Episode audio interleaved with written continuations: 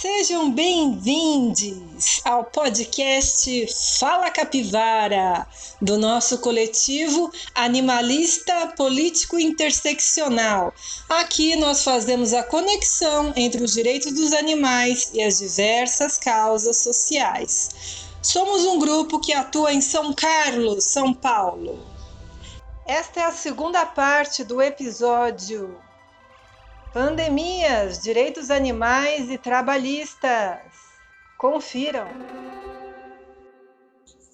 Como vocês muito bem já pontuaram, o coronavírus, então, ele deu vazão a todo um preconceito represado, né, na, por parte aí de muitas pessoas na sociedade, e isso gera inúmeras consequências. Né? Uma das consequências também que nós vemos diretamente relacionada à pandemia, né, além dessa questão da violência, do racismo, da xenofobia, do preconceito, são efeitos sociais, né, são consequências é, sociais e que afetam fortemente aí os direitos trabalhistas. Então, a, o próximo ponto né, que nós vamos discutir é como a pandemia afeta os trabalhadores de todo o mundo. A gente então tem visto aqui no Brasil, né, eu acho que fica bem claro essa relação, né, inúmeras pessoas acabaram perdendo os empregos em função da pandemia propriamente dita, então a questão uh, da própria quarentena que paralisou muitos comércios. A gente tem também um descompromisso com os direitos trabalhistas por parte principalmente das empresas.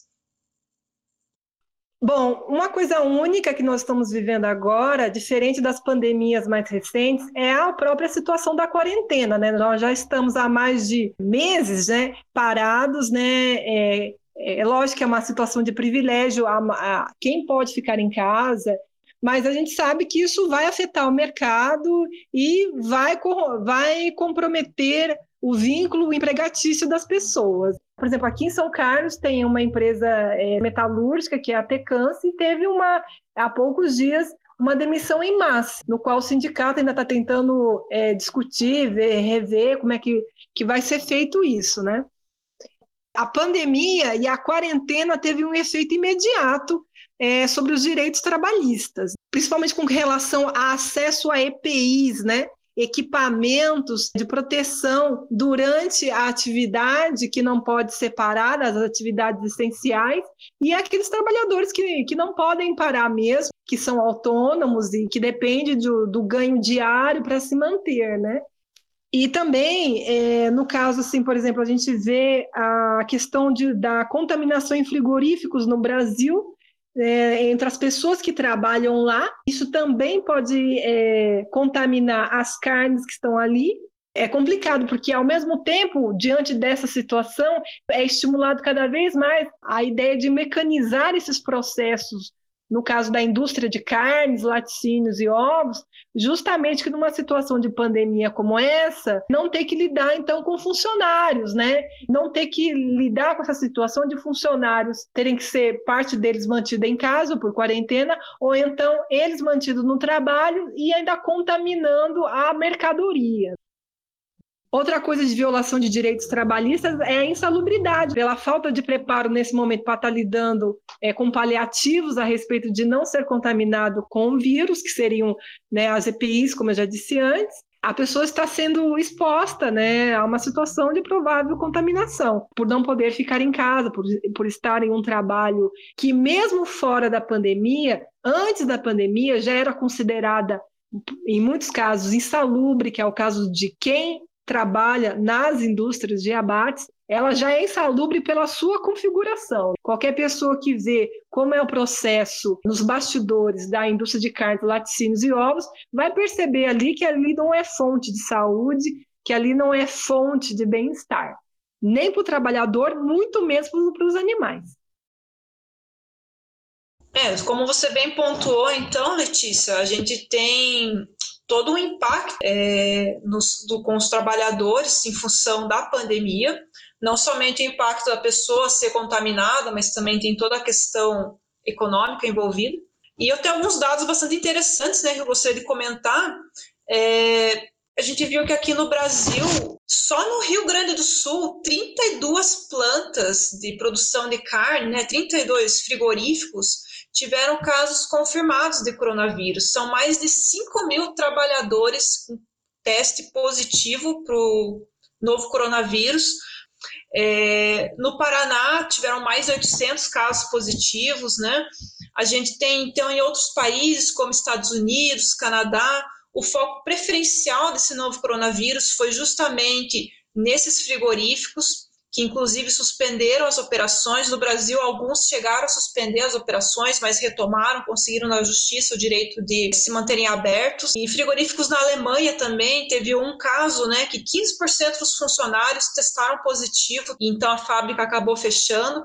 Em outros lugares, como França, Austrália, Espanha, Reino Unido, enfim, é um problema generalizado no mundo todo de trabalhadores contaminados com esse novo coronavírus e já foi encontrado, né, no dia 11 de junho, em Pequim, no mercado, o novo coronavírus foi detectado em tábuas de salmão. Tanto é que eles suspenderam até mesmo a compra de salmão importado temporariamente, justamente por esse medo. E a questão, assim, por que o frigorífico acaba sendo um foco, então, é, para disseminação desse novo coronavírus?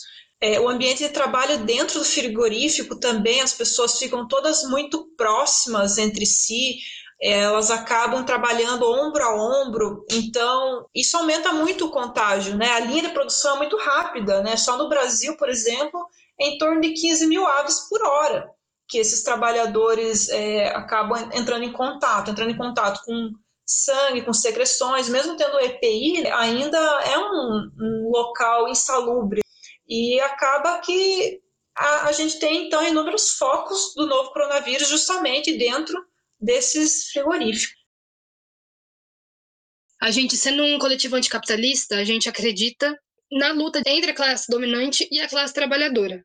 E quem é a classe dominante? Se a gente for atrás de dados, estudos tal, a gente vai descobrir que a classe dominante não passa de mais de 1% da população, dentro do Brasil pelo menos, que possui tanta riqueza quanto 50% mais pobres da população é um valor muito alto e também conquistado através de muita injustiça. Né? Então, se a gente pensar que 1% é a elite dominante, são os donos dos meios de produção, são os donos das grandes empresas, das grandes indústrias, os grandes empresários, como Ike Batista, como é, o dono da JBS e outras multinacionais, enfim, outros 99%, mesmo os que ganham mais do que é, pessoas pobres ou pessoas na classe média, ainda são trabalhadores.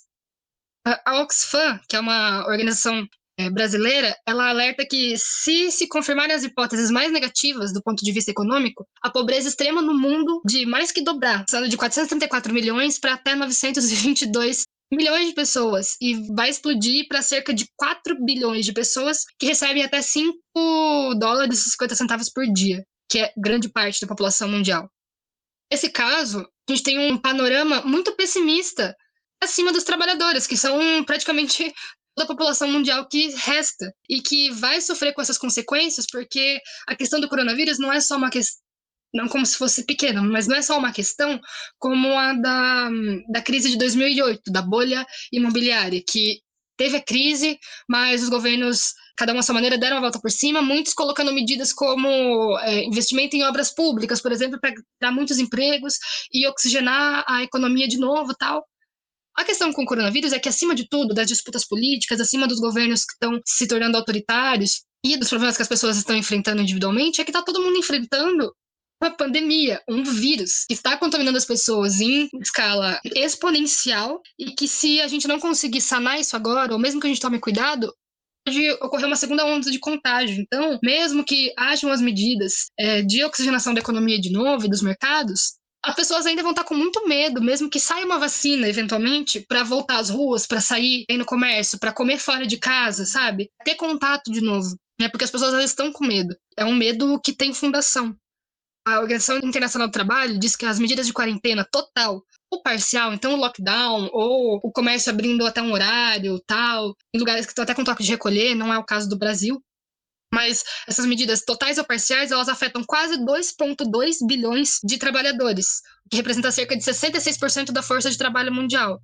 Então, 2,2 bilhões de trabalhadores são dois terços da força de trabalho mundial. E a população mundial é estimada em 7,7 bilhões de pessoas. Então, é muita gente. A população economicamente ativa, a população que trabalha, não representa o total de crianças, de idosos, de pessoas que não podem trabalhar, é, de pessoas que estão desempregadas no momento também. E o, o desemprego vai crescer vertiginosamente. Só para o segundo trimestre desse ano, tem uma queda acumulada de 10,5% no emprego no mundo, que é 305 milhões, representa, né, de trabalhadores que cumprem uma jornada completa, né, de 48 horas semanais. Então, é uma coisa muito grande, porque é global. É por isso que todos os governos têm que se empenhar em pensar na população, porque a gente já estava passando por uma crise muito forte, particularmente aqui no Brasil. Só o PIB já estava estimado numa queda de 2 a 3% no final do ano passado, sob a égide do governo Bolsonaro, que não conseguiu movimentar as indústrias e o, o mercado em si por causa das medidas de austeridade, como a reforma da Previdência, as retiradas de direitos trabalhistas, isso afeta completamente a vida das pessoas, né? Já estava afetando. Então, agora, com uma pandemia em cima, as pessoas tendo que se preocupar com saúde, com trabalhar sem pegar coronavírus, porque você pode morrer ou perder muitos dias de trabalho também. E com as questões de saúde mental ou as questões de violência, como voltando para a questão do racismo. Ainda estão acontecendo operações policiais nas favelas do Rio de Janeiro, por exemplo. A polícia subindo no morro e matando as pessoas.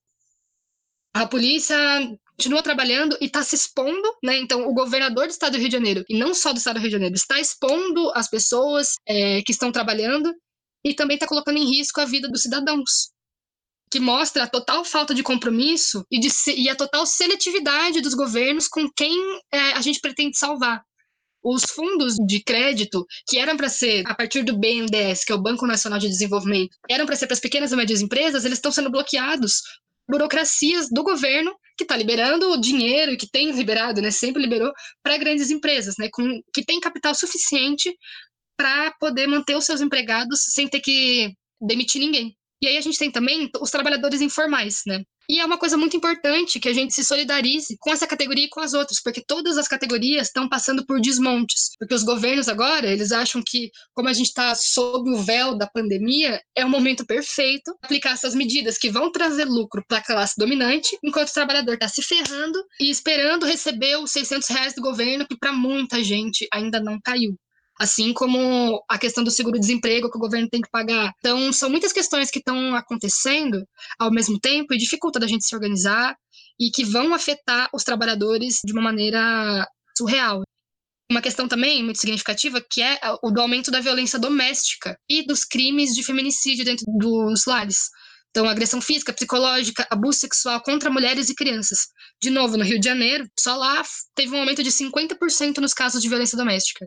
Em São Paulo foi registrado o dobro de assassinatos de mulheres em seus lares desde o início da quarentena, comparando com o mesmo período do ano anterior. Então tem uma grande questão que a, que a quarentena, não só, mas a pandemia em si aflora, que são é, esses lados, essas faces que sempre ficam meio escondidas do capitalismo para a gente, né? Essa face que explora, essa face que move o genocídio e a violência, e que ao mesmo tempo coloca no ombro do trabalhador a responsabilidade de garantir tudo. Não, você é um empreendedor, você com a sua moto fazendo entrega, você com o seu carro fazendo corrida, você tem o poder, está na sua mão e você não depende de ninguém. Não. Isso é uma ideia para colocar que a gente não precisa lutar pelos nossos direitos trabalhistas e que quem faz isso está querendo depender do governo ou de alguma maneira assim. Quando nesse momento é quando o governo mais deveria, os governos no geral, se compadecer com a população e prestar assistência. É, é o mínimo que deveria estar tá acontecendo a gente vê os, que nem aqui em São Carlos, o pessoal dos serviços essenciais não tendo essa assistência, uma regulamentação da prefeitura, como o pessoal que é motorista de ônibus, ou como os entregadores também. Então aí, sem parar, entregando comida pra galera, correndo o risco de se contaminar e contaminar outras pessoas, e aí? E não tem nenhum vínculo com os aplicativos. As enfermeiras que estão na Santa Casa, dependendo de doação de máscara e de outros equipamentos de produção individual, porque a prefeitura não está fornecendo são muitas coisas, né? As questões de saúde mental que são muito fortes para as pessoas que estão trabalhando dentro de casa e tem que cuidar dos filhos e cuidar de tudo e não pode sair e o ambiente de casa doméstico vira o ambiente de trabalho e ao mesmo tempo que nem os professores estão tendo que dar aula online, que é o pior ambiente para fazer isso, e o dia inteiro se torna um dia de trabalho, né? Então, são questões muito fortes e muito latentes da nossa sociedade que ficam cada vez mais explícitas quanto mais a crise aperta para o lado dos trabalhadores e dos pobres. É, realmente, nós temos inúmeros impactos né, numa pandemia em vários níveis sociais e os direitos trabalhistas também são afetados. Né? Na verdade, a gente traz até à tona toda uma desigualdade social que a gente sempre teve por aqui, né, em todo mundo, na verdade, fica cada vez mais evidente. Né? Assim, todas as consequências né, geradas pela pandemia, então deu para entender como os próprios trabalhadores em frigoríficos ou, ou qualquer pessoa que realmente precisa trabalhar em trabalhos pela pandemia, né? A gente consegue ver como vários trabalhadores são afetados. Nesse caso, até mesmo de frigoríficos, né? Que é uma coisa que não é tão comentada assim. E, claro, os, os próprios animais, né? O que está acontecendo, que está sendo um pouco mais explorado, tá, talvez está sendo um pouco mais discutido, é a questão o que está acontecendo com os animais agora. Nisso tudo, com vários trabalhadores que estão sendo contaminados de frigoríficos, tem que ficar perto um dos outros, né? É, por, por, isso é um dos motivos que está tendo um grande número de contaminação. Então, os próprios animais estão sofrendo com isso, porque às vezes não tem como ter trabalhador suficiente para ter essa trabalhar essa questão de abatedores, etc. Então, vários animais acabam é, sendo simplesmente mortos, é, não, não vira nem carne. Né? é realmente só lixo, né? Então, é, por exemplo, na uma matéria feita pelo Intercept, do Glenn Greenwald, para quem não sabe, que é um. É, ele é vegano, né? Ele trabalha muito com ativistas de direitos animais, é, como grupo Direct Action.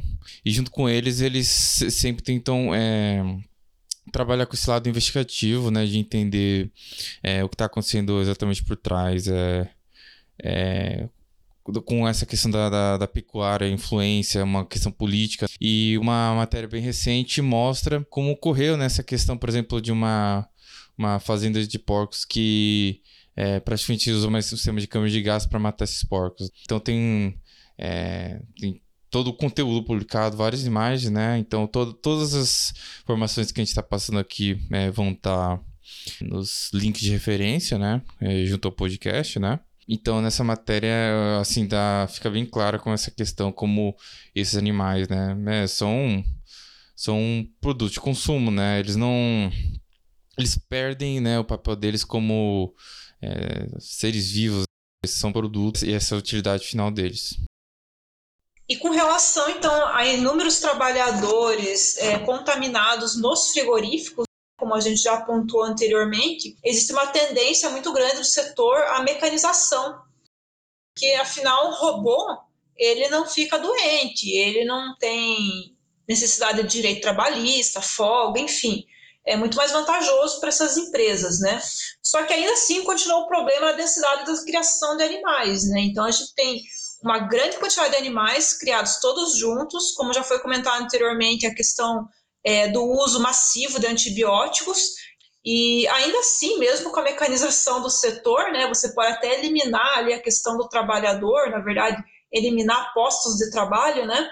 Mas você continua com toda a questão ambiental que a gente comentou lá no início. Afinal, 20% das emissões globais de metano e óxido nitroso são oriundas justamente da criação intensiva de animais. E falando dos animais, qual seria então o impacto direto da, da pandemia sobre os animais, né, sobre o bem-estar deles, sobre os direitos dos animais? Esta foi a segunda parte do episódio 1 do podcast Fala Capivara no qual discutimos as consequências da pandemia do novo coronavírus nos direitos trabalhistas e a relação disto com a exploração animal. Agradecemos a atenção de todos que nos ouviram. E por fim, mas não menos importante, lançaremos em breve a parte 3 desse episódio, na qual discutiremos o impacto da pandemia sobre os direitos animais. E se gostaram do podcast Fala Capivara, compartilhem. Até breve!